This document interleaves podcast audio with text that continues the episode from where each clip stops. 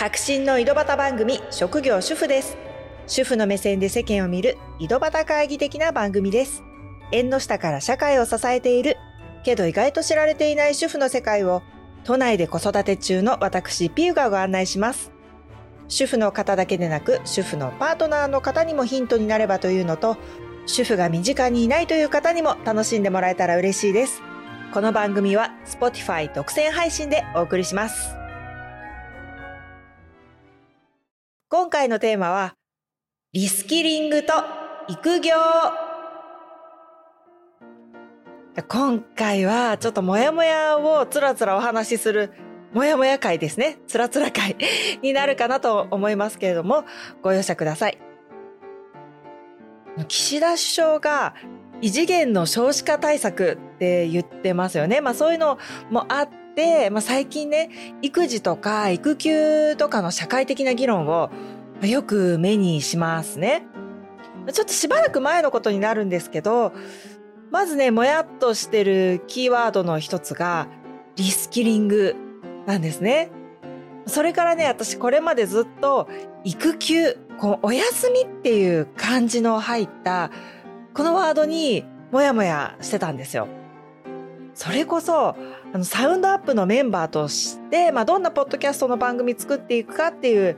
時に、ファシリテーターをされてた古典ラジオの樋口さんとか、アジナ副音声の平野咲子さんとか、面接でね、お話しする中で、育休っていうワードにももやもやしてるっていうお話をしたのを覚えてます。この育休っていう言葉に代わって最近出てきた育業っていう言葉とですね、さっきあのお話ししたリスキリング、まあ、今回はこのあたりのことをお話ししたいなと思います。まずはリスキリングの方なんですけど、このニュースをね、目にしたり、耳にしたりするときに思うのが、育児をスキリングしたらいいのに、そもそもこのリスキリングの話、まあ、めっちゃウォッチしてるとかいうわけでもないし、まあ、勝手な理解もあるかもしれないんですけど、大きい流れをお話しすると、今年の1月ですよね、参議院の代表質問で自民党の議員さんが言った育休産休の期間にリスキリングでスキルを身につけたり学位を取ったりする方を支援できれば逆にキャリアアップが可能になることも考えられる、まあ、そういうようなことをおっしゃってで、まあ、それに対して岸田首相が育児中などさまざまな状況にあっても主体的に学び直しに取り組む方々を後押ししていく、まあ、そういうことを言ってで、まあ、これが男性が育休中時間があるだろうからみたいな発想は変えてほしいとかね、まあ、各所から批判されたわけですよね。育児ってそれも、まあ、赤ちゃんからね2歳3歳ぐらいまでって特に24時間臨戦態勢って感じですよね。だからね学び直しなんかしてる時間ないっていうのも、まあ、確かにそりゃそうでで学び直しがどうとか言えるのはね育児をしてこなかった人の発想だっていう意見もまあよくわかるしね。で私も第一印象としてはもやっとした中で、まあ、そういう印象を持ったような記憶もあるんですね。このもやっとした中でっていうのは何なのかなって考えてみると子育てって子供に手がかかるかからないっていうのは子供によってもかなり違うし、まあ、家庭ごとにねどこまで家事をやるか育児をやるかっていう、まあ、こだわりもあるだろうし、まあ、そもそも家事の能力、まあ、どれだけ家事が得意でさっとこなせるかとか、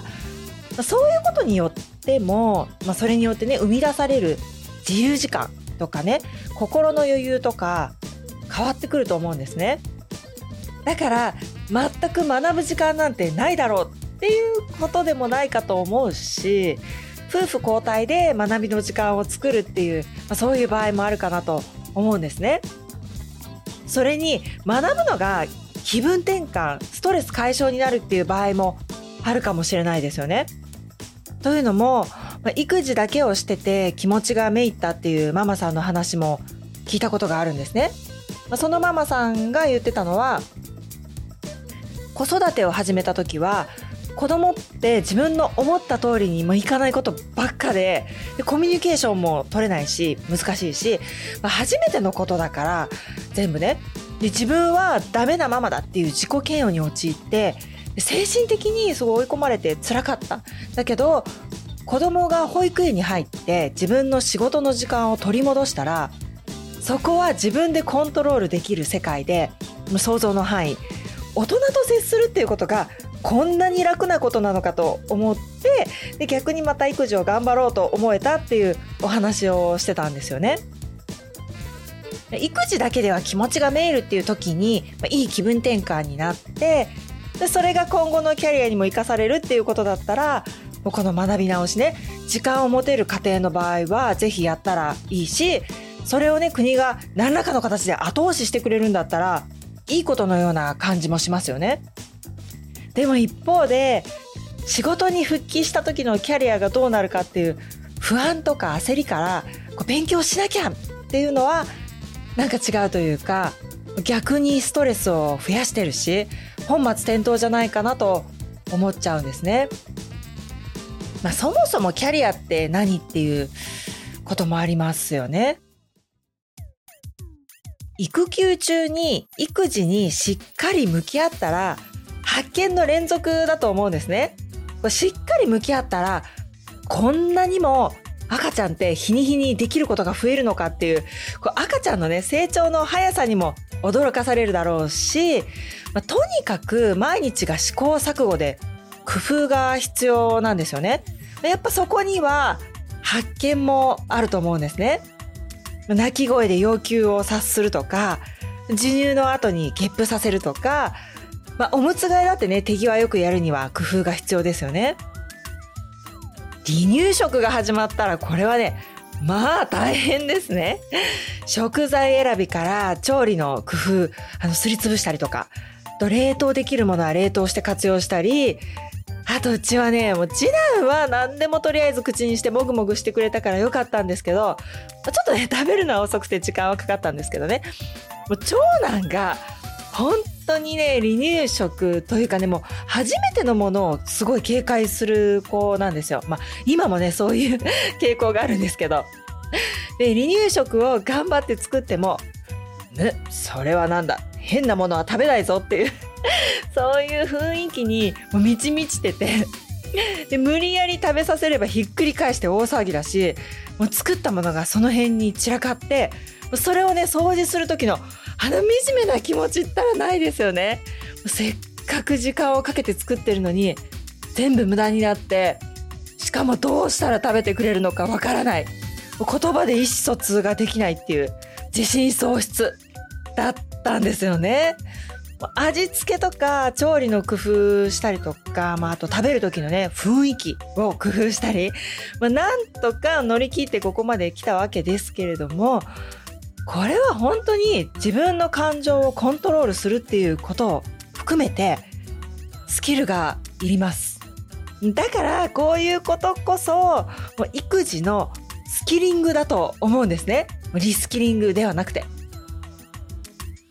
人類がね、脈々と子孫繁栄のためにやってきた、この育児っていうスキル、経験が仕事に生かされないと思っているんだとすれば、ナンセンスなんじゃないかなと思うんですね。子育て、こう家事もですね、そういうことをした視点っていうのは、多かれ少なかれ様々な職場で生かされるはず。はい。いや、商品開発だったり、まあなんか、なんだろう、おもてなしの工夫だったり、あと気持ちのいい職場になるような気遣いかもしれないし、なんかちょっとしたことがね、必ず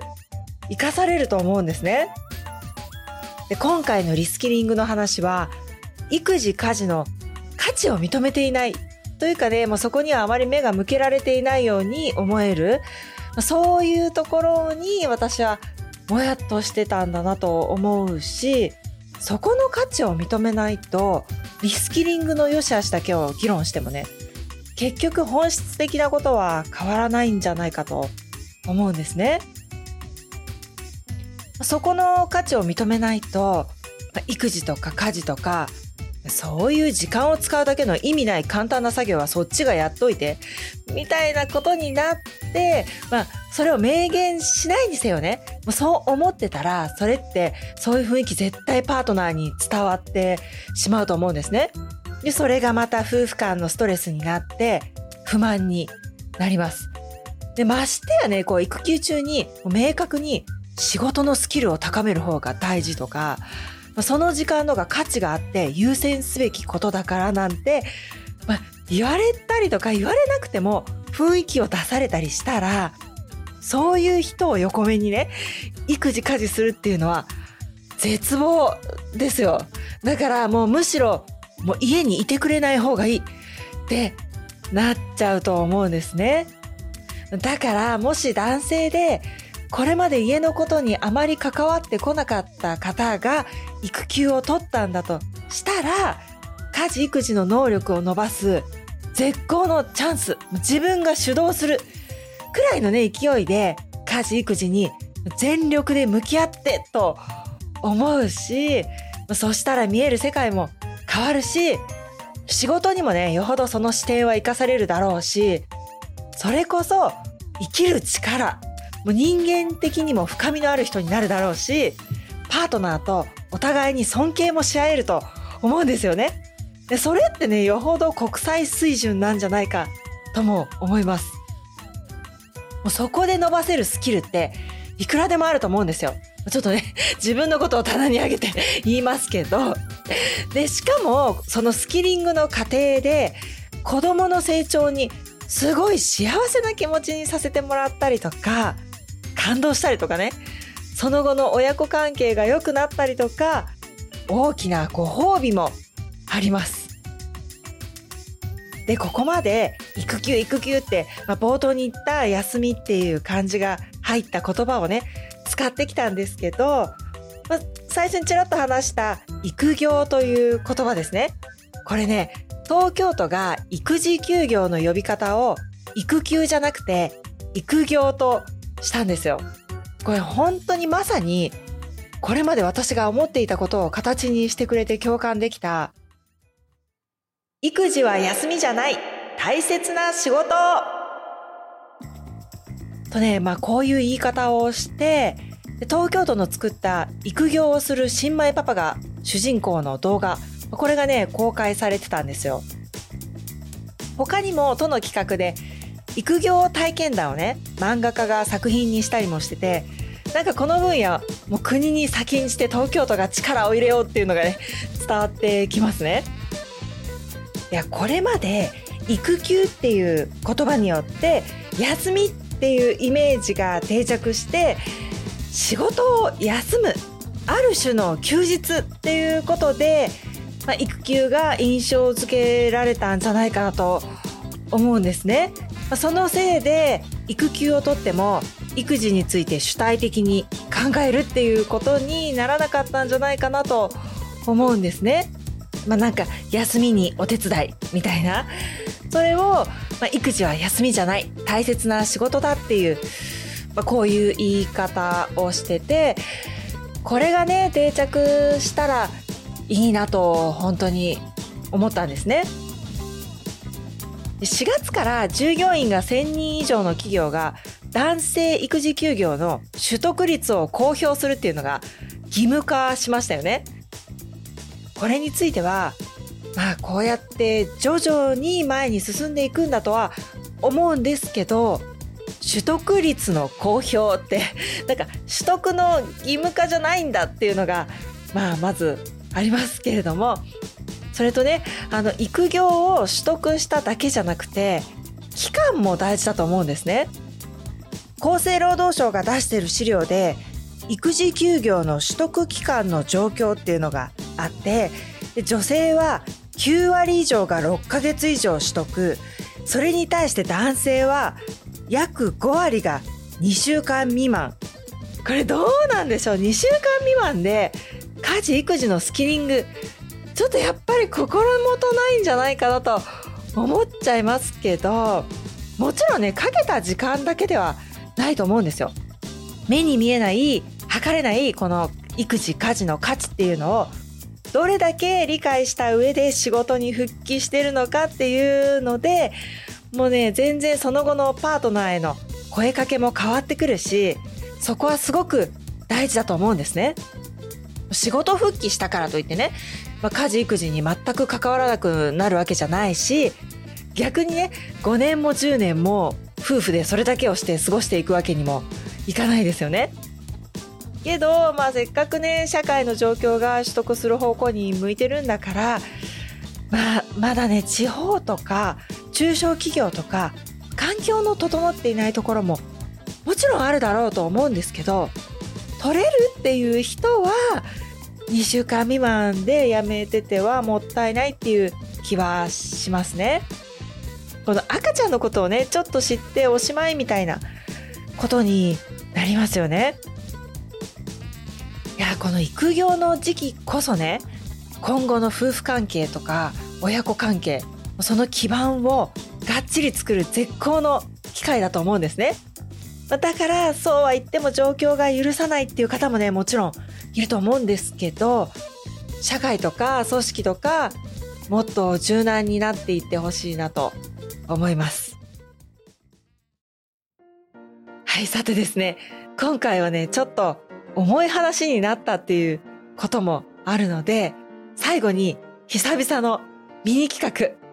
いや、以前登場したことがあるポキさん。ご存知の方もいらっしゃるかもしれないんですけど、今回ね、最近出番が少ないっていう苦情もポキさんからいただいてね。なんと今回、自らコントの原稿を書いてくださったんですね。はい、それでは、どうぞお聞きください。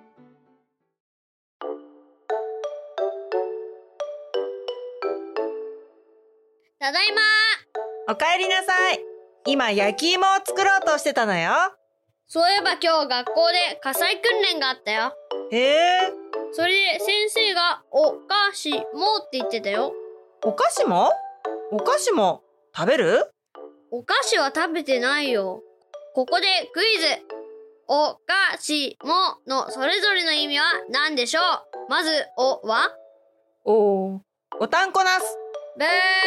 僕はおたんこなしじゃないぞ。あ、あ、あ、あはは。じゃあ、かはカエル。ブーブー、違います。うーん、カラスとか？こう。はあ。おー。はあ。ここ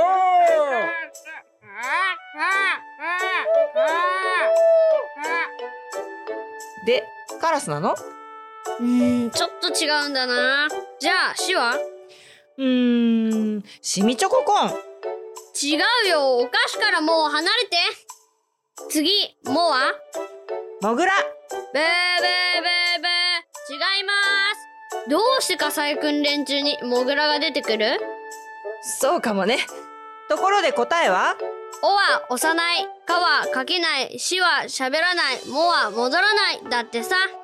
ほほほ。全然違った。次頑張ればきっと全問正解するよ。まあ、今回は0点だったけど。きゃー焼き芋から火が出てる火事よいや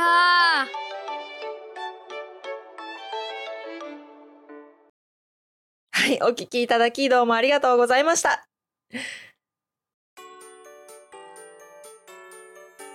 最後まで聞いてくださってどうもありがとうございました。久々のミニ企画もね、聞いていただいてありがとうございました。今回のこのリスキリング育業の話ですね。この話題、まあ、どうでしょうかね。強いお考えをお持ちの方もいらっしゃるかなと思うんですけど、よかったらご意見聞かせてください。白真の井戸端番組、職業主婦です。もしよかったら番組のフォローボタンを押していただけたらと思います。新しいエピソードが追加されて聞いていただきやすくなりますし私の励みになります。ご意見ご感想などメッセージもフォームやインスタグラムで送っていただけると嬉しいです。それではまた。